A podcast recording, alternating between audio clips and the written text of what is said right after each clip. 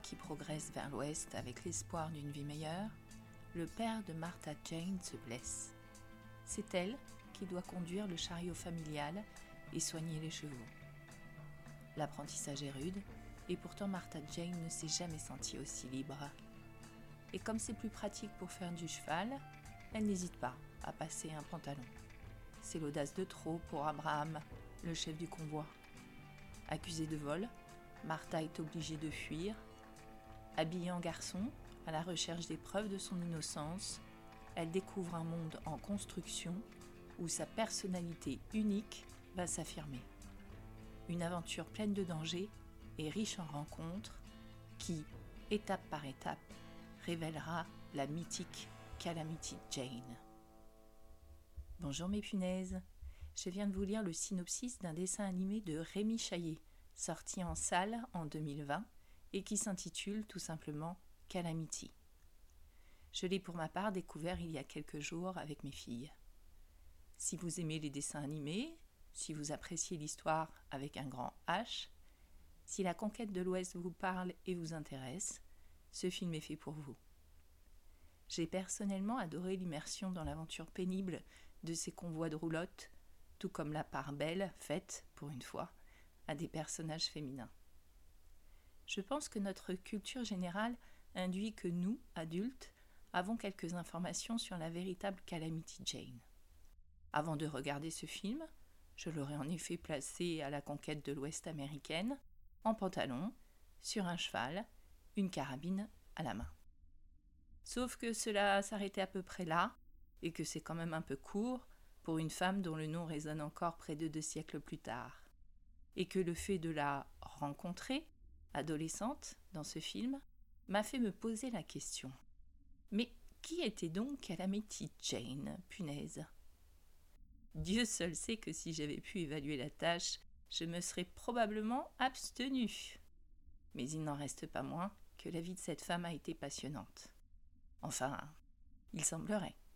Car tout ce qui touche à la légende de Calamity Jane ne pourrait être finalement que cela. Une légende, tant elle-même a délibérément brouillé ou inventé des pistes. Tout commence par sa naissance, au sens propre comme au figuré d'ailleurs. Calamity Jane la date au 1er mai 1852, mais cela serait erroné. Des historiens ont en effet exhumé un recensement du comté de Mercer, dans le Missouri, qui indique qu'en 1860, la famille Canary se compose de Robert, le père, Charlotte, la mère, et trois enfants. L'aîné s'appelant Martha et étant née en 1856.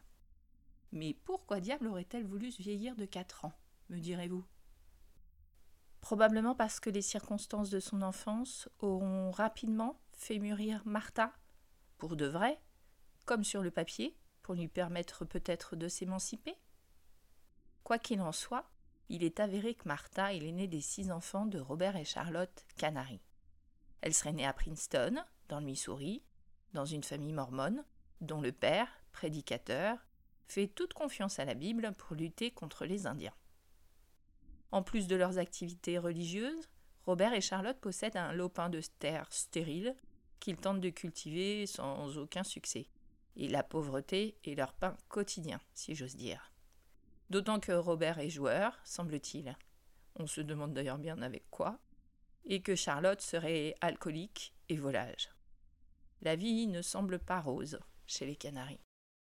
Martha n'a guère d'échappatoire légère à son rôle de fille aînée vu qu'elle n'est pas scolarisée. C'est donc elle qui se retrouve à seconder sa mère à longueur de journée. Mais en 1864, alors que Martha a 8 ans, l'histoire de la famille est bouleversée. Les Canaries reçoivent une convocation au tribunal dans le cadre de leurs nombreuses dettes, et les parents prennent rapidement une décision. Il faut fuir et tenter cette conquête de l'Ouest dont ils ont tant entendu parler. Alors du jour au lendemain, ils vendent pour trois fois rien leur terre, qui ne vaut guère plus d'ailleurs, et rejoignent un convoi en partance pour le Montana. Calamity Jane racontera par la suite que c'est au cours de cette odyssée qu'elle a gagné ses premiers galons de femme égale de l'homme. Et pourquoi pas? Ce qui est certain, c'est qu'il s'agissait d'une aventure réellement épique que de faire tous ces milliers de kilomètres sans route réelle, sans approvisionnement organisé et sans service médical. Les Canaries arrivent finalement à Virginia City dans le Montana en 1865. Martha a 9 ans. On ne sait pas bien ce que Robert y fait, à part prédiquer, mais Charlotte devient lavandière pour les mineurs du coin. Ce serait d'ailleurs ces longues journées courbées les mains dans un cours d'eau glacial qui serait à l'origine de la pneumonie qui l'emporte en 1866. Robert embarque alors les enfants et direction l'Utah et Great Salt Lake City, qui perdra son Great par la suite, dont il a entendu le plus grand bien. N'est-ce pas en effet cette ville fondée par 148 Mormons en 1847 et qui compte déjà plus de 10 000 individus? Nous sommes en 1867. Les Canaries qui restent sont donc à Great Salt Lake City. Cela fait à peine un an que la mère de famille, Charlotte, est décédée dans le Montana. Mais qu'advient-il de Robert en 1867 Impossible de le savoir. Ce qui est certain, c'est qu'il soit mort ou qu'il ait fui. C'est à présent son tour disparaître de la vie de ses enfants. Martha n'a pas encore douze ans et se retrouve orpheline et séparée de ses frères et sœurs. On la place dans une famille d'accueil à Piémont, dans le Wyoming, où elle a le gîte et le couvert, sous réserve de travailler dans le petit hôtel familial. Les premiers temps d'adaptation sont difficiles, mais Martha entrevoit rapidement l'intérêt de sa situation. Elle, qui n'a plus guère d'attache et peu de problèmes de morale, plonge dans l'alcool et la fête. Tellement qu'elle est virée en 1871. Elle a alors 15 ans. Et, conquête de l'Ouest ou pas, il n'y a guère d'options qui se présentent à une jeune femme livrée à elle-même. D'après vous, va-t-elle choisir le mariage ou la prostitution? Eh bien, ni l'un ni l'autre, en tout cas pas pour le moment. Un historien dit d'elle qu'elle a su être au bon endroit au bon moment. J'aime à croire qu'elle était courageuse, et que bien qu'analphabète, elle avait du flair, et que toutes les histoires qu'elle avait bien pu entendre lui être contées jusqu'à présent lui ont donné de bonnes idées. Martha sait qu'il y aura toujours des petits boulots dans ces railway towns qui sillonnent la future route de ce chemin de fer en devenir qui traversera l'Amérique d'est en ouest. Alors, elle aussi, elle arpente cette route de ville en ville. Ici, elle est cantinière pour les ouvriers du chemin de fer. Là, elle est conductrice de diligence. Il se dit qu'elle est même poseuse de rails un temps. Pour simplifier son travail, elle porte le pantalon, ce qui lui vaut même un peu de prison. On la prend d'ailleurs parfois pour un homme, et cela lui donne des idées. Martha essaie par deux fois de se faire enrôler dans l'armée, elle qui aspire à une vie nomade pleine d'aventures. Elle est vite recalée, probablement avant même la visite médicale, mais qu'importe. Elle n'hésite pas à proposer ses services au gradé, qui lui confie parfois des petits boulots d'éclaireuse ou de courrier entre deux camps. Et c'est sûrement au cours de ces missions qu'elle entend parler de ce qui restera le point d'orgue de sa vie. Travestie en homme, elle intègre clandestinement l'expédition dans les Black Hills de 1875, alors qu'elle a 19 ans.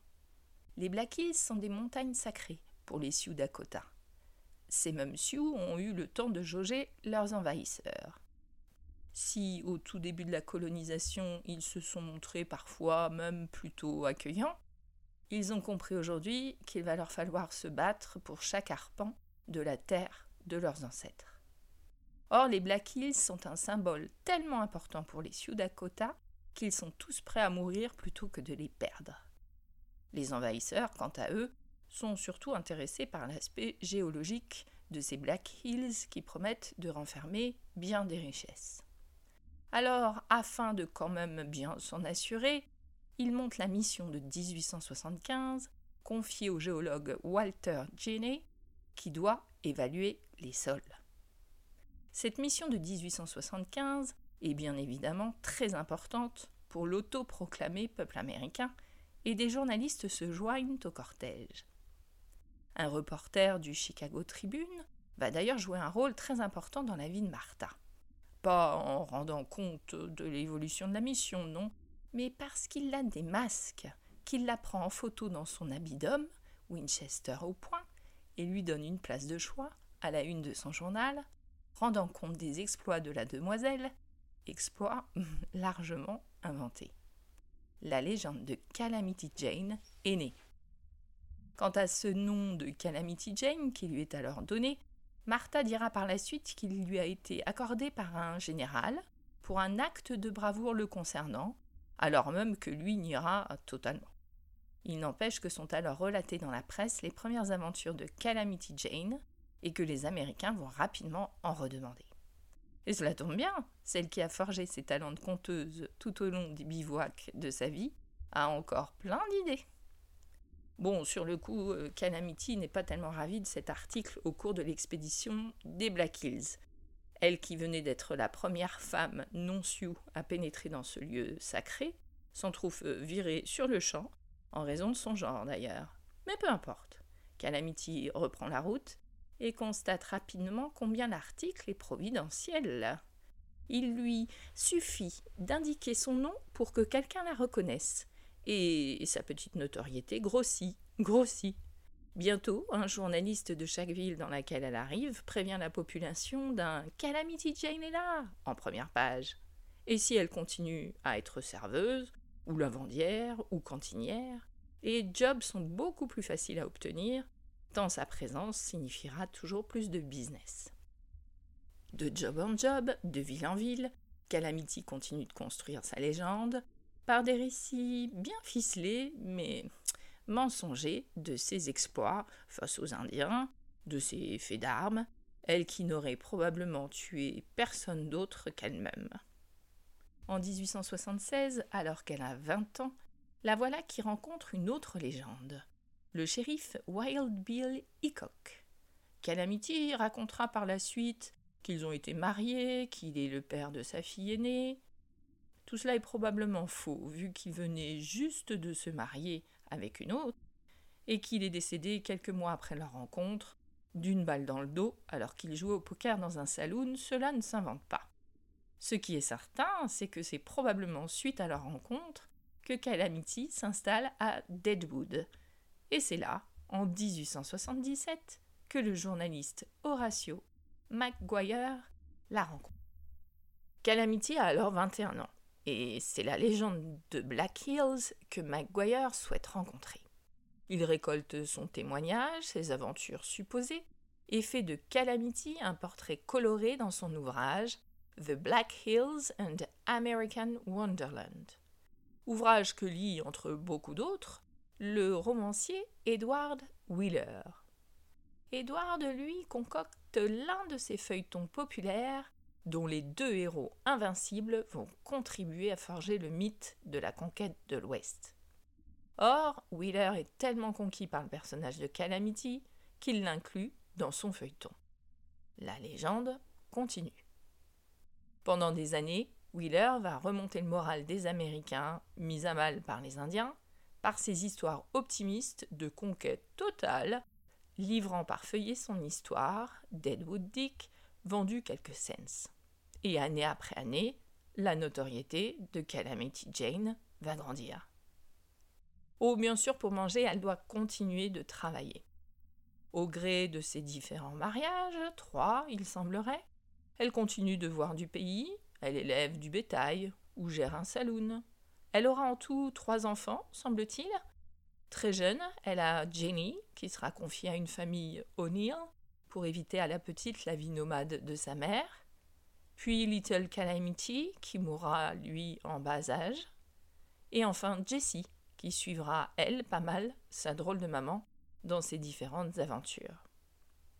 Jessie, que Calamity confie finalement en 1896 aux sœurs catholiques du pensionnat Saint-Martin de Sturgis, en Dakota du Sud, le temps de participer aux représentations du cirque Cole et Middleton, qui la met en scène, racontant ses pseudo-exploits, à un public conquis.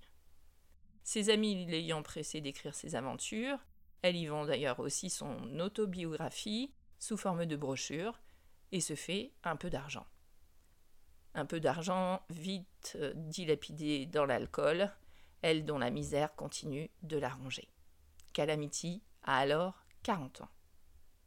Cinq ans plus tard, en 1901, revoilà Calamity à Dreadwood. Elle n'a plus un sou. Une journaliste, Josephine Brake, la convainc de venir participer à l'exposition panaméricaine qui s'est tenue à Buffalo dans l'État de New York du 1er mai au 2 novembre 1901. Sauf que Calamity est totalement ingérable et qu'elle rentre à Dreadwood. Là, ses vieux amis se mettent à lui payer ses notes d'hôtel. On dit aussi qu'elle aurait passé plusieurs années dans un hospice, elle qui n'avait même pas 50 ans. Elle serait morte aveugle et misérable le 1er août 1903. Pas d'un coup de fusil, ni pendue à un arbre, mais d'une pneumonie, comme sa maman. Elle avait 47 ans. Et ce sont les membres de la Société des pionniers des Black Hills qui organisèrent ses funérailles. Mais l'histoire de Calamity ne s'arrête pas là. Le jour de la fête des mères 1941, une certaine Jane Hickok Burkhardt McCormick prend la parole à la radio pour lire en exclusivité les lettres que sa mère lui aurait envoyées au cours de 25 années. Celle qui se dit la fille de Calamity et de Wild Bill Hickok commence par la première, en date du 25 septembre 1877, date à laquelle Calamity aurait eu 21 ans. Ma chérie, ceci n'est pas censé être un journal, et il se peut même que ça ne te parvienne jamais.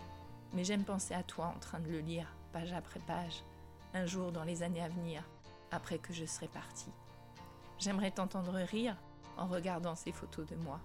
Je suis seule, dans ma cabane ce soir, et fatiguée.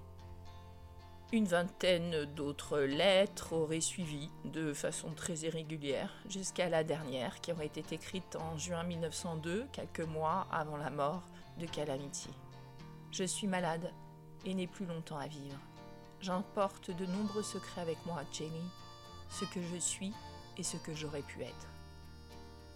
Les historiens sont en désaccord quant à l'authenticité de ces écrits, figurez-vous, alors même que Calamity était analphabète. Mais tous sont d'accord sur une chose. Ce que ces lettres disent pourrait très bien avoir été raconté par Calamity Jane. A bientôt, mes punaises. Prochain épisode. Mais d'où viennent les notes de musique, punaise